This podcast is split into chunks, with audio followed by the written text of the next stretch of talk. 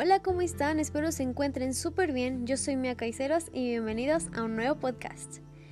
El día de hoy estaré hablando sobre una de las películas que sorprendió al público en general, siendo nominada a varios premios Oscar. Esta película se llama Hasta el último hombre. La trama fue basada en una historia real sobre la Segunda Guerra Mundial. Les contaré un poco sobre esta emocionante historia durante la Segunda Guerra Mundial, Desmond II quería servirle a su país.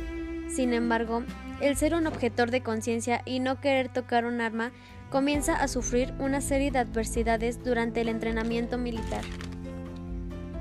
Y finalmente termina preparándolo para la guerra, donde a pesar de que algunos de sus compañeros dudaban de él, hace algo que pareciera un milagro. La guerra es algo crudo, una experiencia que hasta el hombre más valiente pondría a temblar. Fuego, gritos, dolor, sufrimiento, las balas no dejaban de sonar, y en medio de este caos, el soldado Desmond II solo podía pensar, el Señor es el Dios eterno, creador de los confines de la tierra.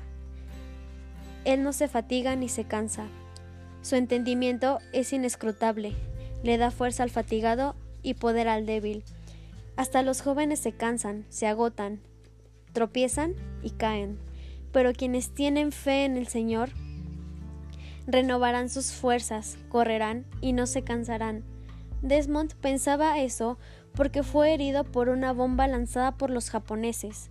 Al devolverla a sus enemigos con una patada, lamentablemente nuestro héroe le alcanza a tocar el estallido de la bomba dejando así una fuerte herida en la pierna derecha.